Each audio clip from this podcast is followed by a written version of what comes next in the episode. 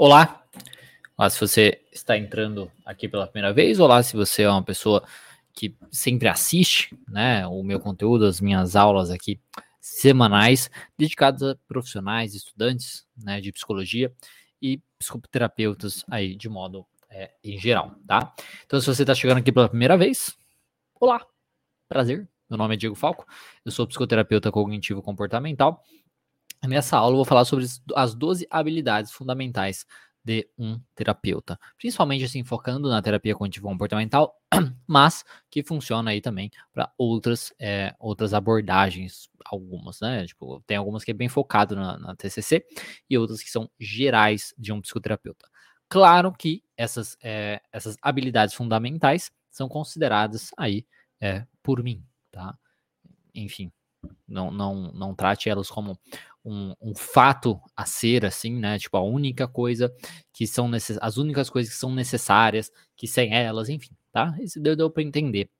São as coisas necessárias que eu considero importante aí um psicoterapeuta ter, tanto para a sua atuação, para você melhorar a sua atuação, como para melhorar a psicologia de modo geral, como profissão, e também para que eu considero que são importantes para a gente melhorar, né, de certo modo, aí o nosso país, o nosso mundo, as nossas relações de modo geral. Tá? Se a gente pode melhorar o mundo, por que não? Né? Então, essas habilidades estão tudo incluso nesses. Né, é, a, ideia é que elas ajudem em tudo isso, tá bom? Então, falar sobre as duas habilidades fundamentais de um terapeuta. E o objetivo dessa aula, como todas as minhas aulas aqui, é tornar a psicologia mais acessível. Eu não sei porque no YouTube e no Facebook tá com um contraste estranho, mas enfim, não dá para mexer nisso agora. enfim, o objetivo dessas aulas é tornar a psicologia mais acessível a todos profissionais e estudantes né, de psicologia. Fazer com que você, que às vezes está se formando, está próximo lá de se formar, para começar os seus atendimentos, você que já é profissional também, ou já é formado há muito tempo e trabalha com outra coisa, seja dentro da psicologia ou não, mas a ideia aqui é que a psicologia seja mais fácil para você, que você consiga entender a psicologia, entender melhor o seu trabalho, e isso ajude você a eliminar a insegurança de realizar os seus atendimentos clínicos. Com isso, que você comece seus atendimentos sem precisar passar por uma pós-graduação, fazer um, um alto investimento aí numa pós-graduação, um alto investimento aí para é, de tempo também, numa pós-graduação, onde você vai perder muito tempo, né, fazendo isso e não saindo aí da, não desenvolvendo a sua autonomia muitas vezes profissional, não criando logo a sua a cartela de, de pacientes, de clientes, coisas nesse sentido e, enfim, crescer profissionalmente. Isso toma muito mais tempo nisso, é, dependendo dessas, digamos, instituições que são baseadas no MEC, baseadas em coisas que, infelizmente, tá, é, não focam tanto no trabalho da psicologia, né, e tudo mais, focam em coisas inúteis, em contar horas, né, enfim, tipo, você, você precisa ter tantas horas disso e tal, foda-se as horas, o importante é conteúdo útil, é útil que você utilize realmente no seu consultório e que realmente ajude né, as pessoas, a formação das pessoas, o desenvolvimento de um bem-estar maior e de melhores comportamentos, né, comportamentos mais funcionais. Tá? Não adianta nada você ter 700 horas num curso e 680 dessas horas poderem ser jogadas no lixo, que você nunca vai utilizar, tá? Então essa é a minha ideia, fazer você com que você não perca tempo na sua vida, no seu crescimento profissional e fazer com que seu paciente não perca tempo também e se desenvolva melhor, tá bom? Esta é a ideia. Então vamos falar sobre as duas habilidades fundamentais de um terapeuta, que eu considero, e a gente pode debater, às vezes se você acha que tem outras habilidades que eu não considerei aqui, ou se você acha que alguma habilidade que eu falei é muito besta, nada a ver isso aí e tal, comente, tá? Então no Instagram você comenta ali numa bolinha, uma interrogação tem, e no YouTube e Facebook você comenta nos comentários, simplesmente. Aí depois eu vou falar sobre isso. Então, primeira coisa, o que, que eu acho que é bacana falar. Acho que uma primeira coisa que eu acho interessante falar, que querendo ou não, como nós, quando nós saímos da faculdade ou durante a, a faculdade, às vezes a gente tem essa percepção, principalmente aqui no Brasil, né? principalmente aqui no Brasil, pelo, como, pelo formato que são as universidades de psicologia, né? de modo geral. A primeira coisa que a gente tem que considerar é, é que todas as profissões elas possuem habilidades, tá? Então, todas as profissões elas possuem habilidades que a gente pode considerar essenciais.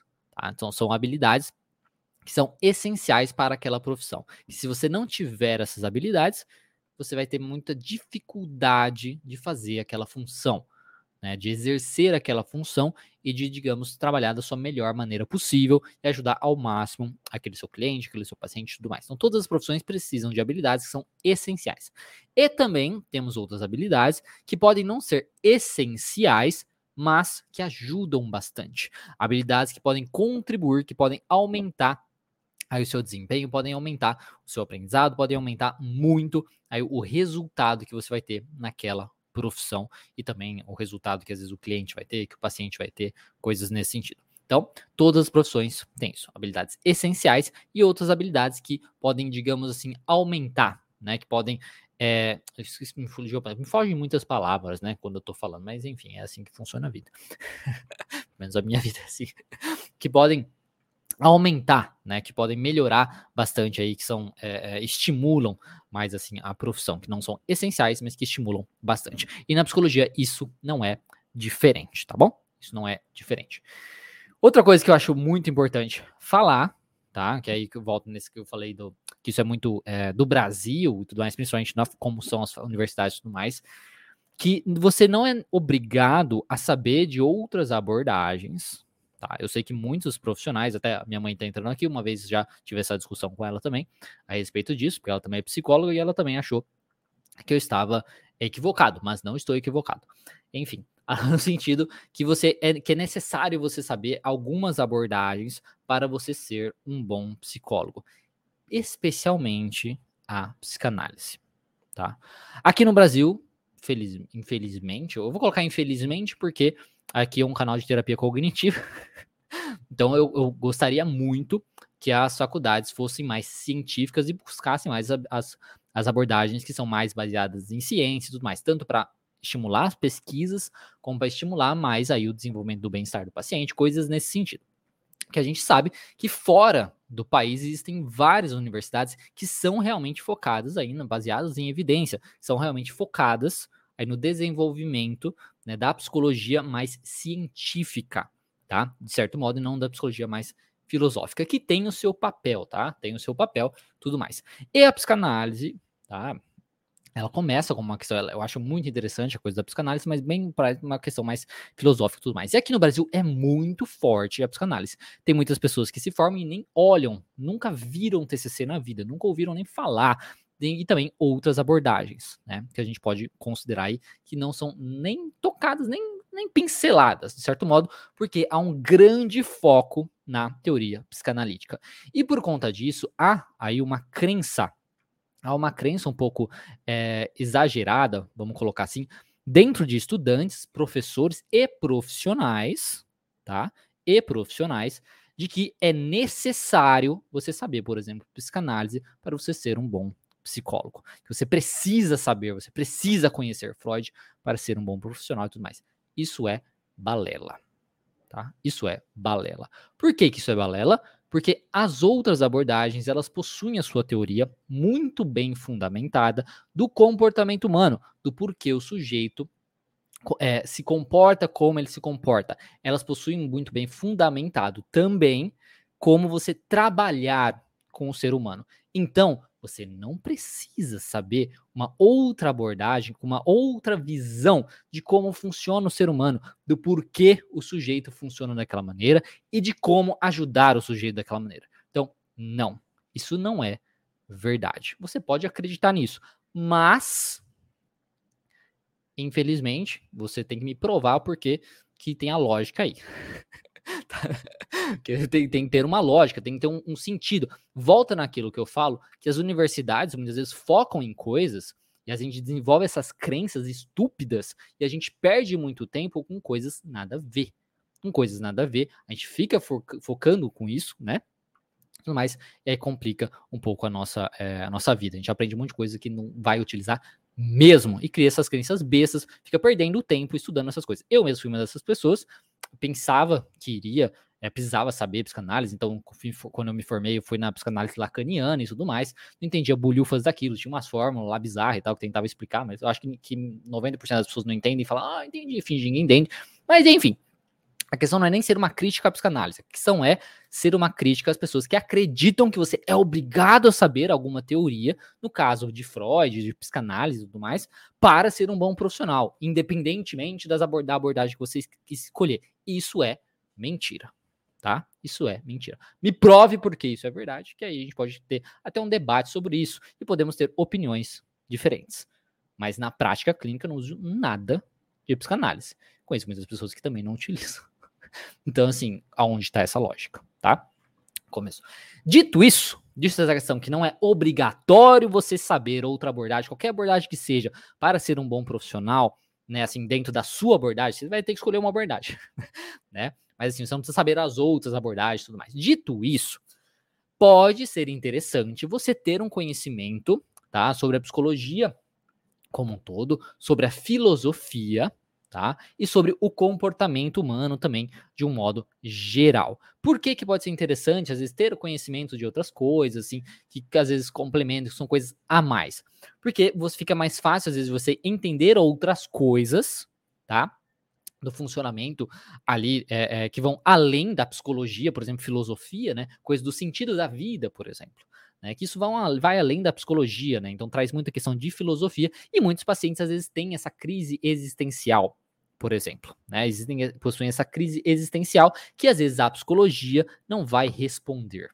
Né? Porque às vezes ela é muito prática. E aí coisas mais filosóficas podem ajudar. Então ter um conhecimento mais abrangente sobre filosofia, sobre o comportamento de modo geral, você ter essa capacidade, essa possibilidade de reflexão sobre essas coisas pode ajudar bastante, pode incrementar o seu conhecimento Tá, e aplicar. E aí, quando a gente traça, passa para psicanálise, por exemplo, Freud tem muitos, muitas coisas relacionadas à vida, né, ao mundo, de certo modo, totem, totem e tabu, mal-estar na civilização e coisas nesse sentido, que não tem tanto a ver com a teoria da psicanálise na questão da clínica, né, e que pode ser útil nesse ponto. Seja Jung também, na questão dos arquétipos e tudo mais, da mitologia, tem, tem muitas coisas muito interessantes. O Bruno colocando aqui, quem sou eu? Então, você vê, são coisas mais filosóficas, que às vezes a gente pode tentar responder, mas às vezes a gente não consegue responder com a nossa é, teoria e coisas nesse sentido, tá? Então, dito isso, eu acho que isso é muito bacana aí a gente falar sobre isso. E por quê, né? Como eu cheguei a essa conclusão de quais são essas 12 habilidades que eu coloquei aqui para vocês? Primeira coisa é na minha vivência, né? Então faz sete anos que eu estou em atendimento clínico, tem muitas pessoas aqui que têm muito mais que isso. Faz sete anos? Ou faz, oito? faz sete. Faz sete anos que eu estou realizando atendimento clínico, então eu tenho uma própria vivência do que eu identifico que, que me facilita, digamos assim, no meu atendimento clínico, no que é, funciona com os meus pacientes e que eu noto que é muito positivo ali nosso é, desenvolvimento ali como profissional. Ela ajuda, você tendo essas habilidades também ajuda, por exemplo, na sua diminuição da ansiedade. Ansiedade como profissional, todo mundo tem ansiedade, como a, a, Fabiana tá colocando aqui que ela está ansiosa. Eu acho que ela tá falando que ela está ansiosa, não sei. Enfim, você desenvolvendo essas habilidades ajuda você a trabalhar com sua ansiedade profissional por exemplo. Trabalhar com sua insegurança, como eu disse, que os objetivos das aulas aqui é fazer com que você trabalhe com a sua insegurança. Então, você tem, desenvolvendo certas habilidades, você começa a, a melhorar o seu desconforto muitas vezes de que você às vezes não é um bom profissional, que você não consegue, que você tá, então assim, você trabalha muito bem o seu auto aí o seu autodesenvolvimento, não, o seu autoconhecimento e o seu desenvolvimento como um profissional, tá? Então a ideia dessas habilidades é justamente para isso, e isso eu fui percebendo conforme na minha própria vivência com isso e também com a vivência dos meus alunos aí relacionada. Ansiosa para ouvir as suas dicas. Não são dicas, são habilidades, mas enfim, são meio dicas, mas enfim.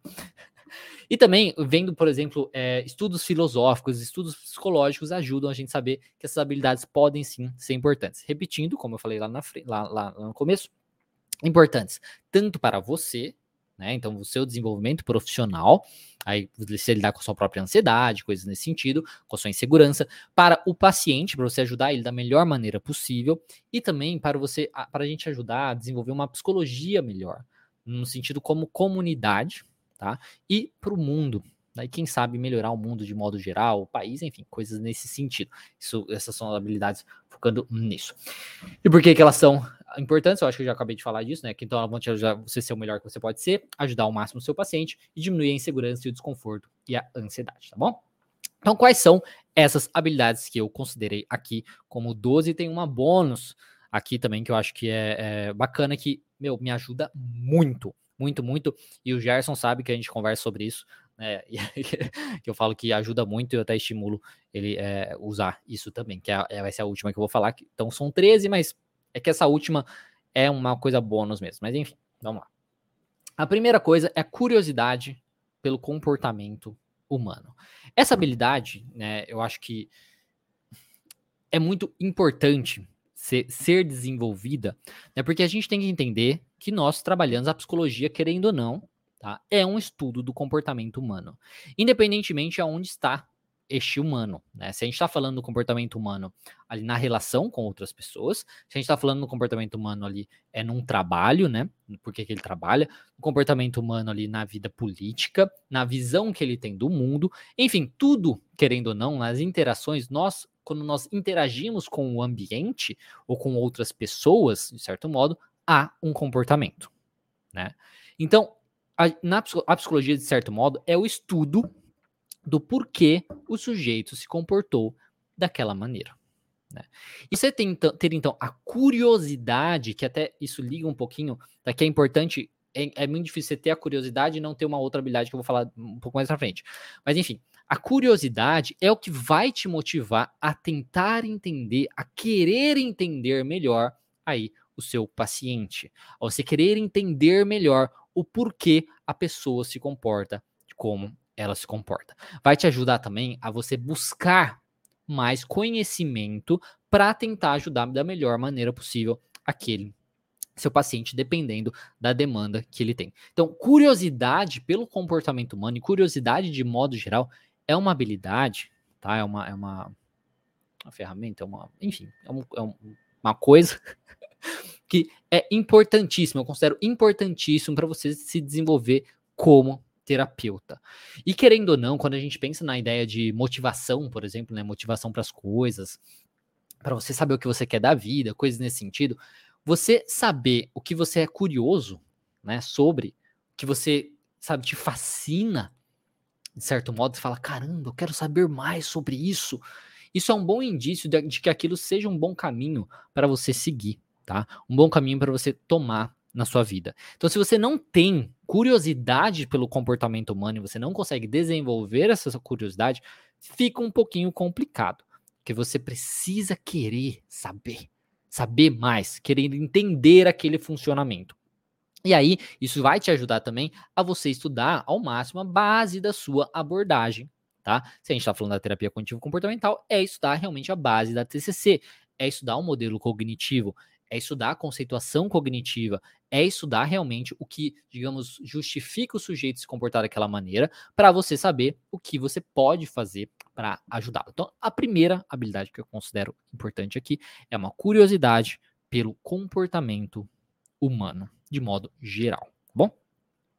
Depois, o conhecimento da teoria e não só de técnicas. Isso aqui assim, é, quando a gente fala do conhecimento da teoria, isso serve para todas as abordagens, mas quando eu incluo essa questão só da, é, não só de técnicas, eu estou falando especificamente da, das terapias cognitivas, né, da terapia cognitivo-comportamental, no caso aqui, porque muitas pessoas, quando buscam, tá, tá, quando, quando busca, a gente, é, quando buscam a terapia cognitivo-comportamental, muitas pessoas vão atrás de técnicas. Então elas têm na cabeça delas que técnica é tudo o que a TCC digamos, proporciona, né, tudo que a PTC tem para dar ali no seu é, trabalho, no, no seu trabalho com o seu paciente.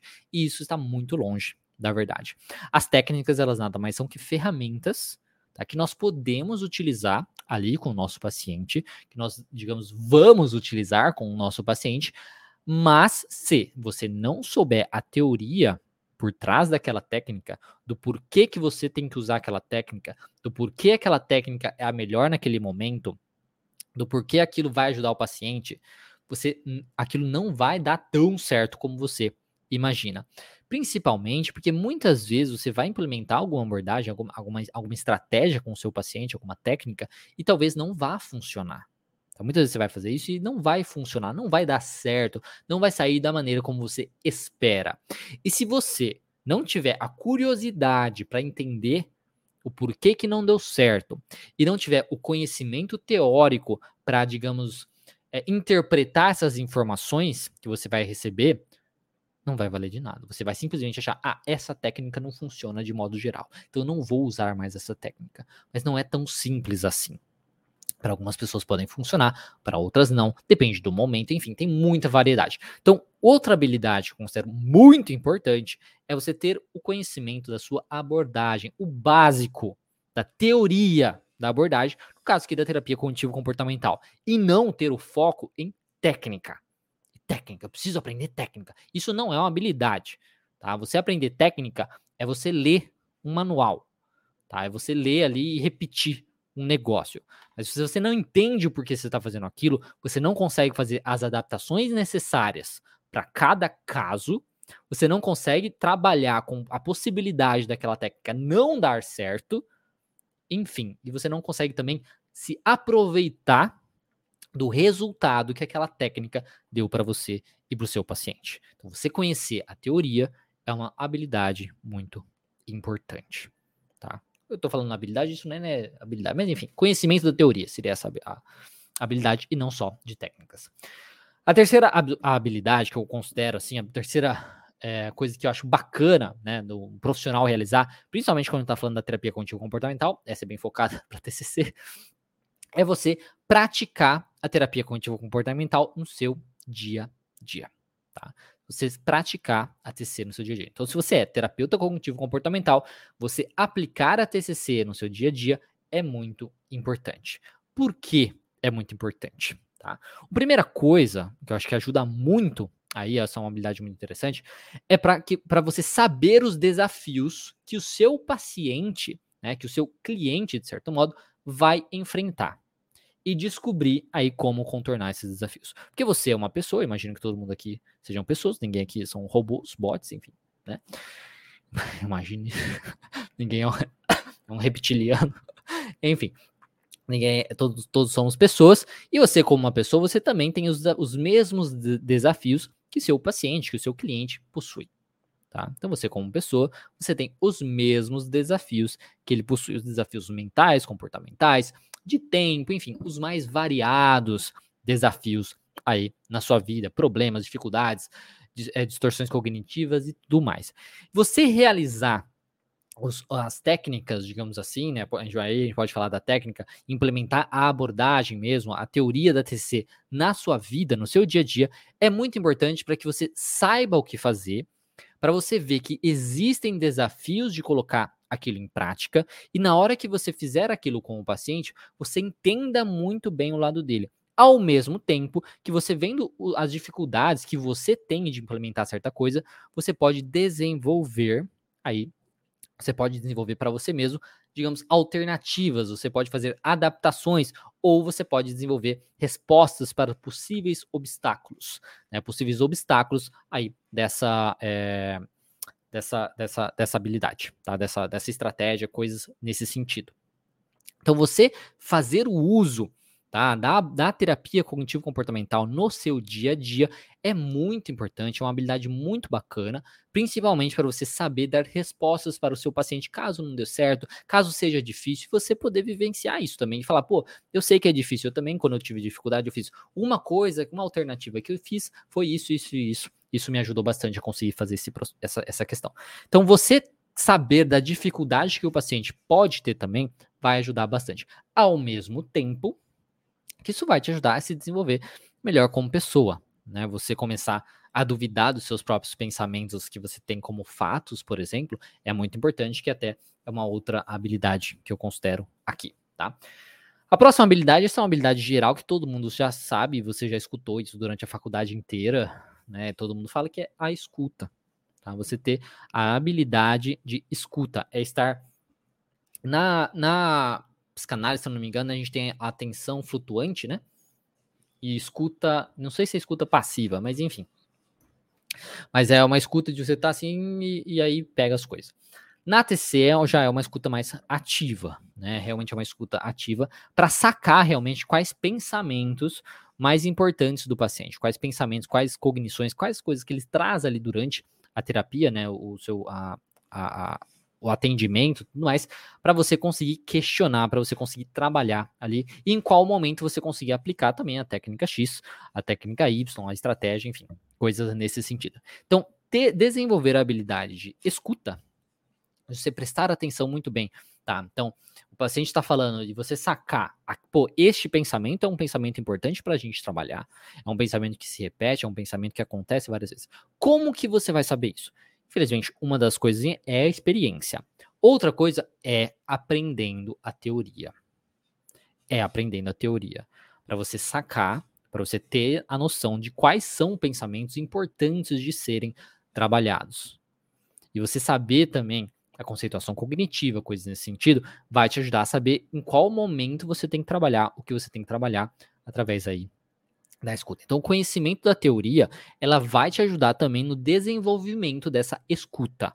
Se você só aprende técnica, você não vai desenvolver essa escuta. Então, você vai vendo que, digamos que certas habilidades, elas ajudam uma na outra. Então, ter a escuta, tá? Para você saber o que trabalhar ali naquela questão com o paciente, o que, que é mais importante, que não, quando fazer as suas intervenções, é uma habilidade muito importante aí de uma de um de psicoterapeutas de modo geral, mas na TC também aí é, bem focando nisso, para saber quais pensamentos e quais habilidades, quais estratégias a gente utilizar.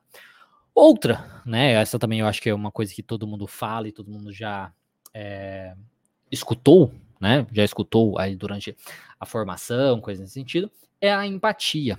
Né? A empatia, você ter empatia ali pelo seu paciente, pelo sofrimento dele, pelo que ele está vivendo, pelo que ele viveu, coisas nesse sentido. Porque a emoção e o comportamento do paciente, você tem que entender que sempre fazem sentido quando a gente entende as suas cognições. Então, você, muitas vezes, se você não tem uma empatia com o seu paciente, às vezes você acha que ele se comporta daquela maneira por motivos muito nefastos, enfim, por coisas assim, você não entende muito bem aquele funcionamento, e aí você não desenvolve tanto a sua curiosidade para trabalhar com aquele paciente. Mas se você entende que, independentemente de como é aquele paciente, aquela dor, aquele sofrimento, aquele comportamento dele, há uma justificativa, há um pensamento, há uma cognição envolvida com aquilo, você consegue então ajudar melhor aquele paciente. Então, ter empatia, entendendo que o paciente se comporta como ele comporta por motivos, tá? Ele possui os seus motivos para se comportar daquela maneira, é muito importante, tá? Você se colocar no lugar, entendendo que aquilo causa um sofrimento dele, independentemente de qual é a, a, situação que ele está trazendo para você. Então, ter a empatia também é uma habilidade que é considerada importante. E o desenvolvimento da empatia está muito ligado, tá? Eu considero que está muito ligado com essa habilidade, que eu considero uma das mais importantes, que essa tem ligação com você, seu desenvolvimento como pessoa e profissional, desenvolvimento na psicologia, tá? Como um todo, de melhorar a psicologia, a visão da psicologia e tudo mais, e também do mundo, do país, coisas nesse sentido. Que é a tolerância. Nossa, mas tolerância é óbvio, não sei o quê. Não é tão óbvio assim. Infelizmente, quando se fala em tolerância, hoje, antigamente talvez também, quando se fala em tolerância, é, esquecem uma coisa muito importante. Esquecem uma coisa muito importante. Que a tolerância nada mais é que você tolerar a pessoa que é diferente que é diferente de você. Seja diferente nos mais diferentes níveis aí de possível diferença. O problema é que se fala muito em tolerância em apenas alguns níveis de diferenças. E isso é muito complicado, porque a gente esquece a individualidade de cada um e a gente esquece a maior das diferenças. A gente foca muito, as pessoas focam muito na questão da tolerância, na questão de aparência física, basicamente. Né? É o que mais vale aí. Então, a questão de gênero, a questão de é, a cor de pele, a questão do tamanho do corpo, enfim, se fala muito nisso. Tolerância nessa questão de orientação sexual, coisas assim. Só que se esquece da tolerância pelo mais diferente que nós temos no ser humano, que é o que mais importante possível na psicologia, que é o diferente de ideias. É a pessoa que pensa diferente de você, tá? E eu tô falando assim, realmente pensar diferente em qualquer coisa de você. É a pessoa também que às vezes tem uma vida diferente que a sua. Nós, infelizmente, somos muito intolerantes para essas coisas. Eu acho que a questão política, por exemplo, mostra muito isso. Mostra muito essa questão. Então, a tolerância, eu acho que é uma habilidade essencial para nossa profissão e para o ser humano, de certo modo, e para o desenvolvimento de uma melhor psicologia e mudança aí do mundo, coisas nesse sentido. E tem muita ligação com a empatia. Porque se você não tolera a pessoa que pensa diferente de você, é difícil você ter empatia por aquela pessoa, seja no seu consultório, seja na sua vida. Mas você não tolera a pessoa que pensa diferente de você, é muito difícil você ter empatia, você ter a curiosidade de entender aquele comportamento, do porquê a pessoa se comporta como ela se comporta. E aí fica muito mais difícil você também de ajudar essa pessoa de uma maneira mais genuína, tá?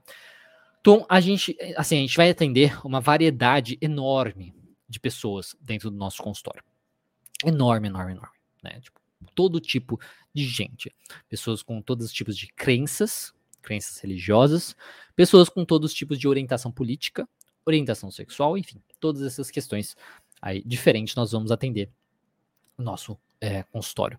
Então é importante que você deixe os seus preconceitos realmente de lado. Todos nós somos preconceituosos, isso é normal na nossa vida, é uma espécie de, é, vamos colocar, defesa né, da, do, nosso, da nossa mente, né? A gente cria preconceitos para tentar se proteger de certo modo. O problema é que muitos preconceitos são realmente baseados em crenças estúpidas que a gente tem, né? É, em, coisas estúpidas que a gente tem, e aí isso que a gente precisa trabalhar de certo modo, né? Mas se. É, então, assim, entender também é deixar os seus preconceitos de lado e entender que o mundo ele não é preto e branco? Então, o mundo ele não é preto e branco. Né? Há uma variedade enorme de ideias. O mundo é muito cinza, na realidade. As coisas não são. Quando a gente é criança, a gente acredita muito nisso, né? Que o mundo é, é preto e branco. Que existem respostas que o certo e errado é muito claro. Né? Existem algumas coisas que sim, que o certo e errado é muito. É, que coisas muito específicas que há mais que é mais fácil da gente distinguir né, o que é certo e errado. Então, por exemplo, assim, eu dar um soco na cara de alguém, claramente isso é errado. não existe a, ah, não, mas não, não tem mais. a gente trabalhar do porquê eu senti raiva, né, assim, se é justificável eu sentir raiva e tudo mais, aí não existe talvez um preto e branco. Mas muitas vezes no comportamento que eu tenho, aí fica mais fácil da gente distinguir o que é certo e o que é errado, coisa nesse sentido. Mas a grande maioria das coisas, não existe, né? Essa questão do que é certo, do que é errado e tudo mais. E se você acha que existe, aprenda a ser mais tolerante. né? Entender que não, você não é dono da verdade, né? De certo modo.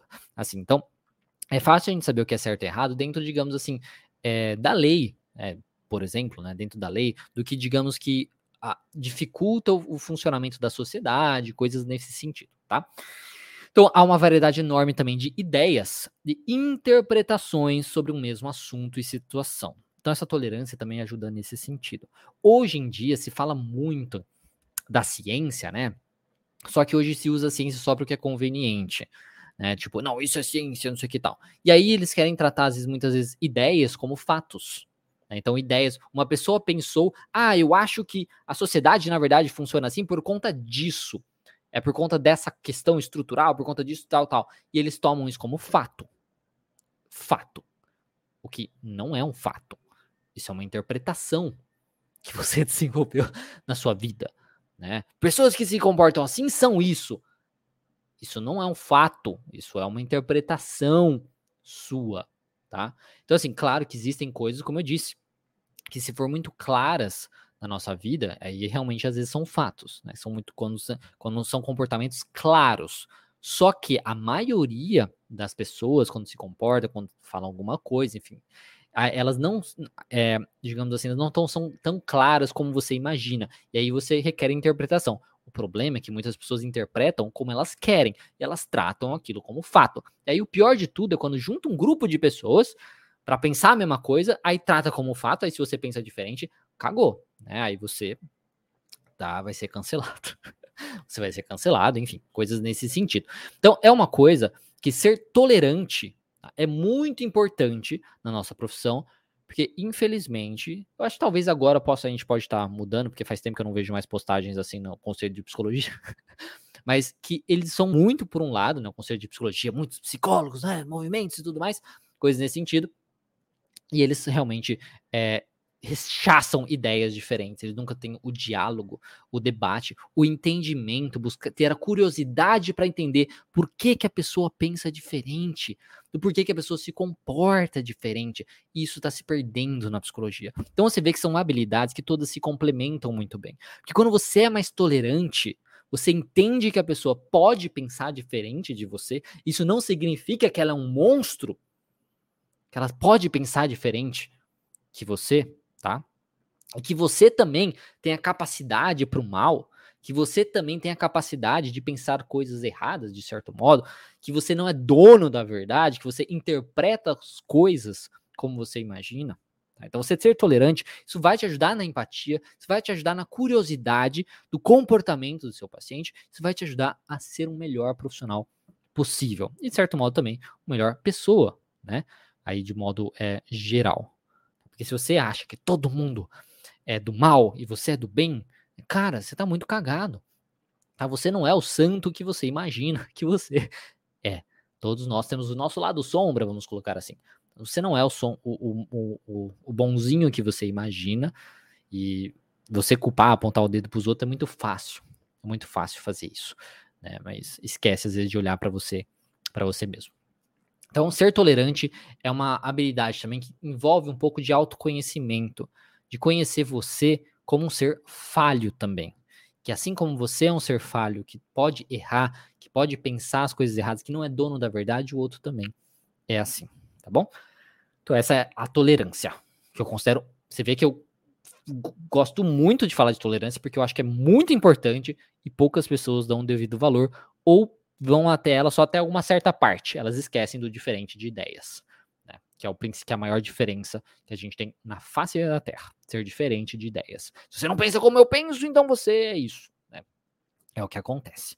É só ver as pessoas que, por exemplo, de movimento X, movimento Y, da pessoas que fazem parte daquele grupo, de certo modo, mas não têm a mesma ideia. É só ver isso, como as pessoas respondem a esse grupo, essas pessoas, por exemplo, que não fazem, que não querem ter a mesma ideia, que não tem a mesma ideia daquele movimento, daquele grupo.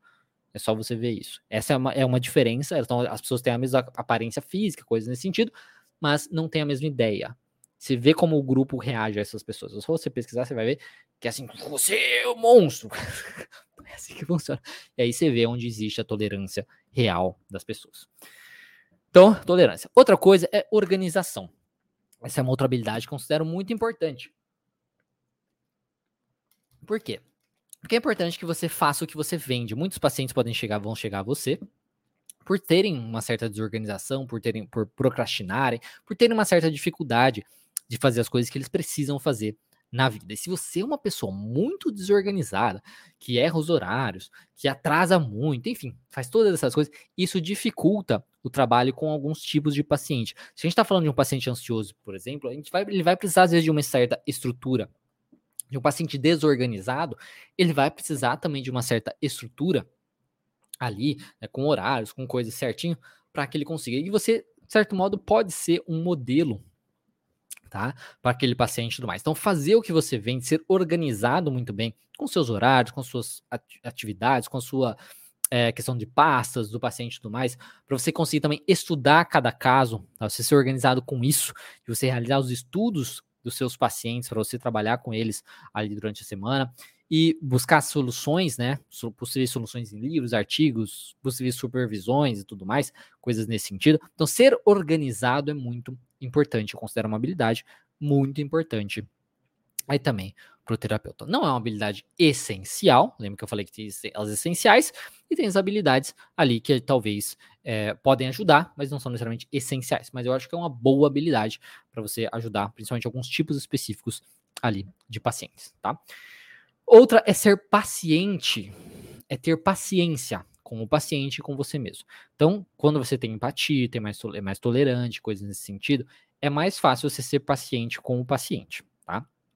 Então, você precisa ir com calma, você precisa entender que às vezes as coisas não vão sair da maneira como você espera, o paciente não vai fazer necessariamente aquilo que você espera naquele momento, e você vai precisar ter a curiosidade, entender o porquê e tudo mais, e aí fazer ali as devidas adaptações. Isso envolve muito ter paciência, tá? Você, se você for muito apressado, querer resolver as coisas rápido e tudo mais, isso pode dificultar bastante aí o seu trabalho, o seu bem-estar e tudo mais.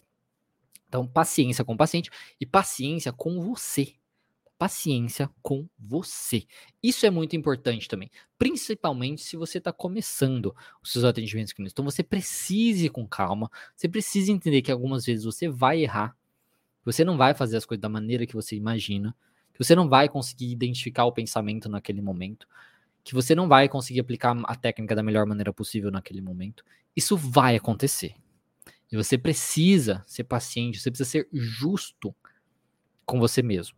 Tá? Porque uma elevada autocobrança profissional só vai te prejudicar.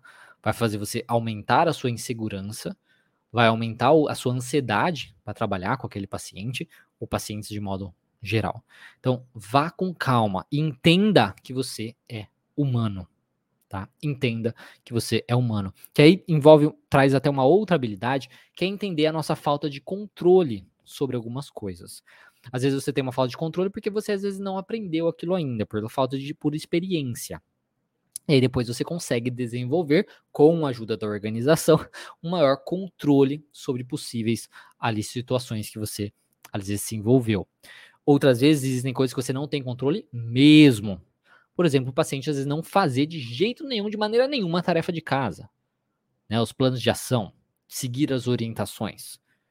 Muitas vezes a gente não tem controle sobre o comportamento do paciente.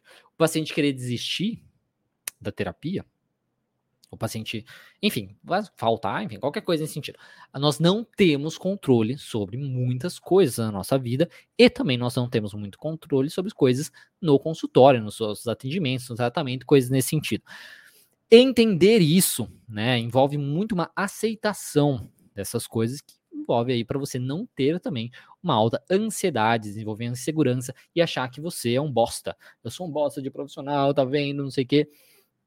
Por conta disso, disso, disso. Então, ser paciente com você mesmo, entender que, é, que nós não temos controle sobre muitas coisas ali na nossa profissão também é muito importante. É uma habilidade muito importante para você diminuir um pouquinho a sua ansiedade, sua angústia, seu profissional. Você vai errar, isso é normal, faz parte faz parte, mas seja paciente, seja justo com você mesmo.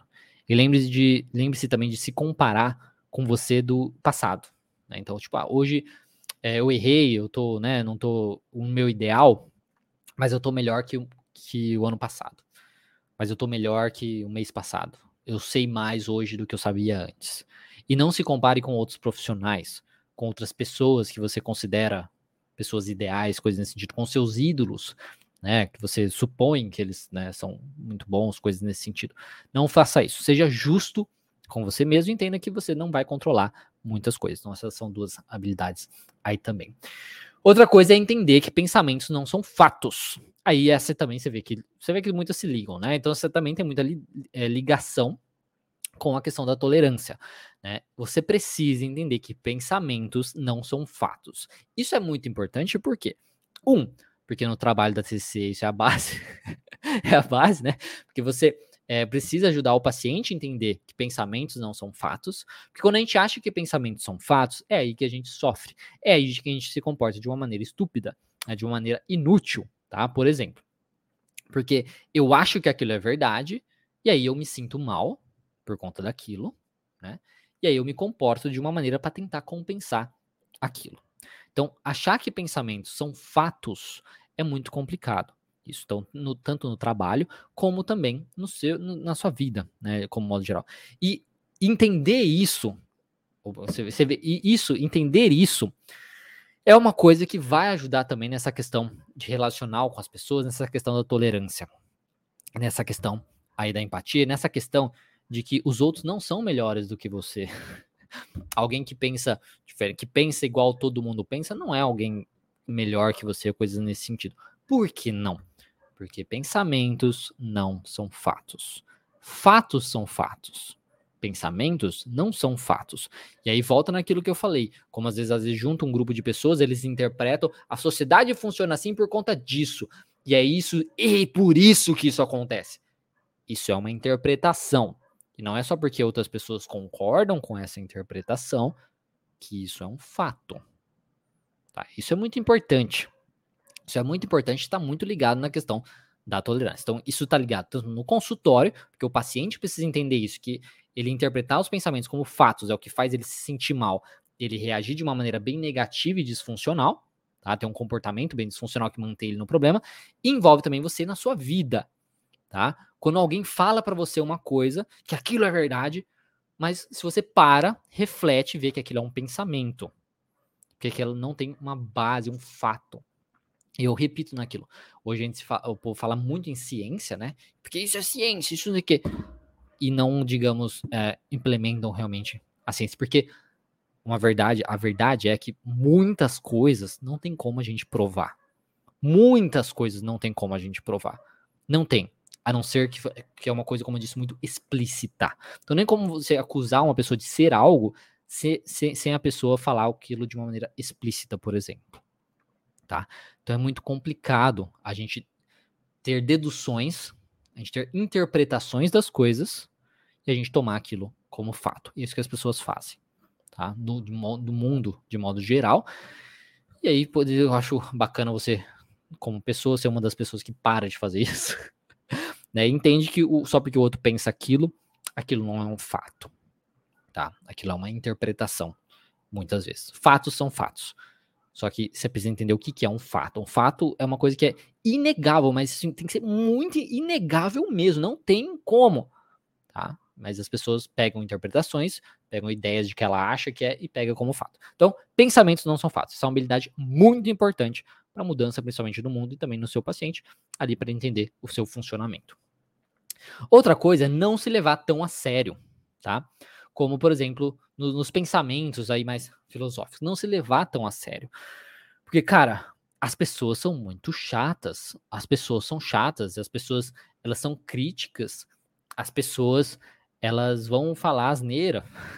As pessoas vão te julgar. Você que fez faculdade de psicologia sabe muito bem disso, que os professores, é, eu, e muitas pessoas já me confirmaram isso, mas talvez na sua faculdade específica não aconteceu isso. Mas professores julgam, né? Outros profissionais, ah, porque o profissional fez isso, não sei o que e tal. Principalmente o profissional que seja de outra abordagem, né? Eles fazem essa, essa coisa, né? E isso vai acontecer. Principalmente se você às vezes está exposto na internet, sei lá, coisas nesse sentido. Tá? Então, as pessoas vão te julgar. As pessoas vão interpretar, as pessoas vão achar, vão tratar em pensamentos como fatos, coisas nesse sentido. Isso vai acontecer. Então, é, é muito importante que você realmente entenda essa questão de não se levar tão a sério. Porque você ser capaz de fazer piada com você mesmo e coisas nesse sentido, né, vai te facilitar muito, muita coisa na vida. Principalmente porque a gente vai lidar com um número diferentíssimo, né, enorme de pacientes de variações diferentes e muitas coisas que podem acontecer ali, é, ali na clínica pode te causar um desconforto muito grande. Então, não se levar tão a sério né, é, pode ser muito importante para você evitar alguma angústia, algum sofrimento desnecessário, uma ansiedade e aumentar a sua insegurança aí profissional. Outra coisa, entender a nossa falta de controle sobre as coisas, eu já falei, né? E seja humano, tá? Essa é a última, na realidade, seja humano. Saia do altar, tá? Saia do altar, de cima do cavalo e puxe o paciente do poço, tá? Que eu sei que algumas pessoas, alguns profissionais ficaram incomodados uma vez que eu falei isso, mas eu acho que sim, que nós profissionais de psicologia, às vezes a gente se coloca em cima de um cavalo como se a gente fosse mais importante que os outros, coisas nesse sentido, isso eu acho meio bizarro. Né? Eu acho que a gente tem que ser mais humano possível do nosso paciente, porque o nosso paciente ele precisa de um humano, né? Ele não quer alguém que seja superior a ele, ou coisa nesse sentido, né? E eu acho que sim, eu acho que a gente se coloca muito acima dos outros, assim, de um jeito. Ah, nossa, eu não tenho paciência. para isso. Não tenho paciência nenhuma. Eu não tenho paciência para isso, nem paciência para títulos, né? Pessoas, ah, eu sou doutor, foda-se.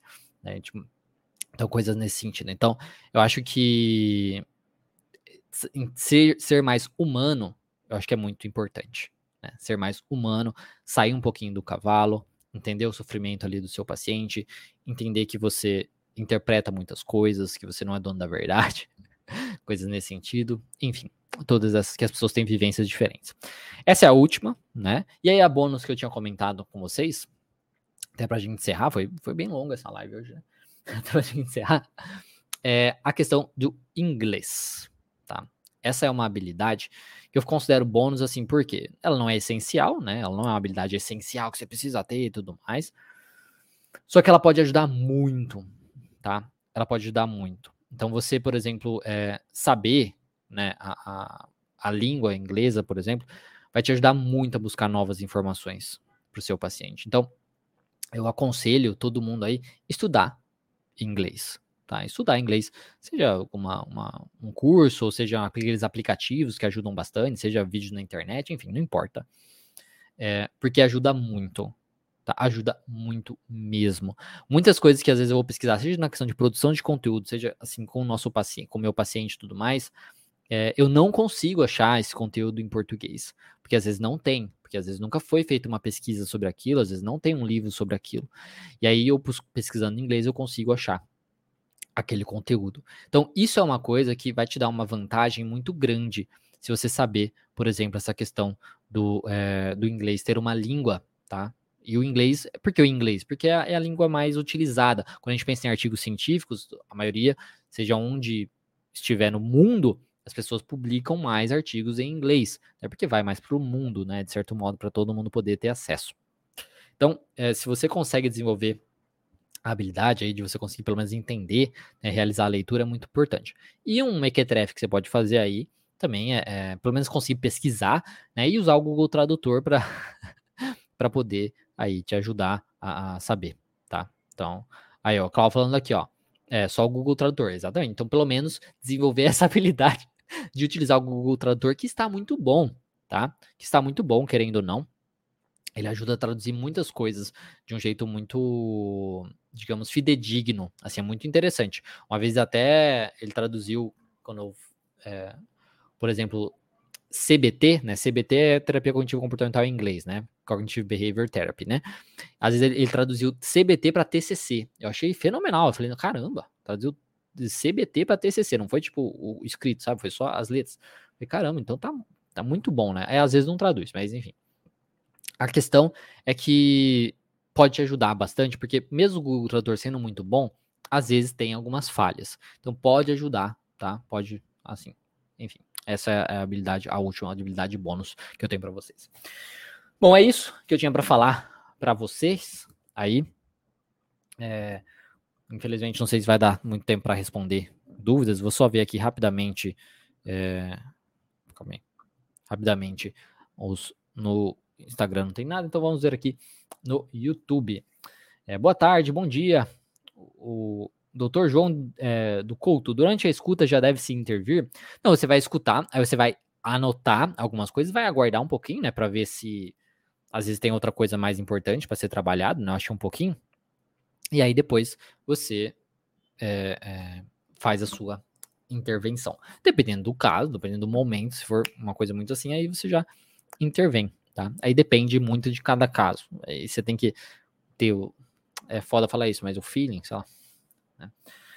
Empatia exagerada pode gerar envolvimento emocional e atrapalhar o raciocínio clínico? Olha, é, talvez, talvez sim, tá? Talvez isso pode sim é, atrapalhar, mas aí é, é, a, é a, digamos, a mistura da empatia com a curiosidade e você ter o olhar mais científico para as coisas, onde você tem empatia, pô, nossa, eu entendo essa, o sofrimento dessa pessoa, e eu quero ajudá-la. E aí você ter a curiosidade para trazer o seu lado mais científico aí, de você ir buscar, ter mais a questão de, pô, eu preciso saber como ajudar essa pessoa, né? De você não ficar só na empatia e você se envolver demais com, é, com aquilo, tá? Então seria é uma coisa que se você só se envolver realmente na empatia, pode, principalmente se você já tem um histórico com aquilo que o paciente está vivendo, então isso pode, acho que acabar acontecendo porque nós somos humanos, né? Então pode acontecer, né? Então fazer o quê? E atrapalhar o raciocínio também, acho que também. Por isso que a curiosidade, eu acho que é muito importante aí nesse ponto, porque daí te traz o lado mais científico para você tentar ser o mais neutro possível nessa nessa, nessa avaliação, entra na questão da tolerância também e tal. Excelente live, boa tarde. Que bom que você está gostando, Daniele. É, a tolerância é a bola da vez, pratico muito isso, não é fácil, mas a gente consegue, a Daniele falando, que bom, feliz. O João, como ser organizado para organizar o paciente? Suas afirmações de orientação são perfeitas, não resta praticar e praticar, que bom, feliz. E a Cristina, excelente aula. Como ser organizado para organizar o paciente? É ser organizado. Se você está perguntando, né, como ser organizado, é ser uma pessoa mais organizada, ser organizado com seu é, com seu horário, com o horário né, do paciente, com horário certinho, horário de entrada, horário de saída, ser organizado com as pastas, ser organizado com a estrutura ali da sessão, ser organizado com você pedir a tarefa de casa e, fazer a revisão daquela tarefa de casa na próxima sessão, ser organizado tudo isso, ser organizado é, de você buscar artigos, buscar soluções aí para o caso do seu paciente durante a semana, né, para a próxima sessão, para o seu próximo encontro. É basicamente assim, né? E você tendo a experiência de você ser uma pessoa mais organizada na sua vida pessoal, por exemplo, utilizando aplicativos, utilizando, eh, sei lá, Google Agenda, coisas nesse sentido, despertadores, pode te ajudar a ter uma, uma coisa a mais aí para ajudar o seu paciente que é desorganizado nessa questão de tempo, por exemplo, tá? Bom, é isso. Então, espero que tenha sido útil essa aula, né? É, não tenha sido inútil. É, e isso. Muito obrigado a todo mundo que participou. E lembrando, pessoal, hoje vai ter uma live ah, no, ah, no, canal lá, Manual do Homem Moderno. O interessante, eu vou falar sobre a solidão. Então, se vocês quiserem participar, participem lá. Vai ser hoje às 6 horas da tarde, tá certo? É isso. Muito obrigado a todo mundo que participou. Qualquer coisa é só falar. E é isso. Né? Acho que é só isso. Um bom dia para vocês. É, bom descanso, bom trabalho, bons estudos. E até, então hoje tem live às 18 horas e depois temos lá a próxima live vai ser na pro, pro YouTube no meu canal principal vai ter na segunda-feira às 6 horas da manhã ou 6 e meia, não lembro. E na terça-feira vai ter a live aqui para tudo, tá? É isso. É isso. Muito obrigado e até mais, pessoal.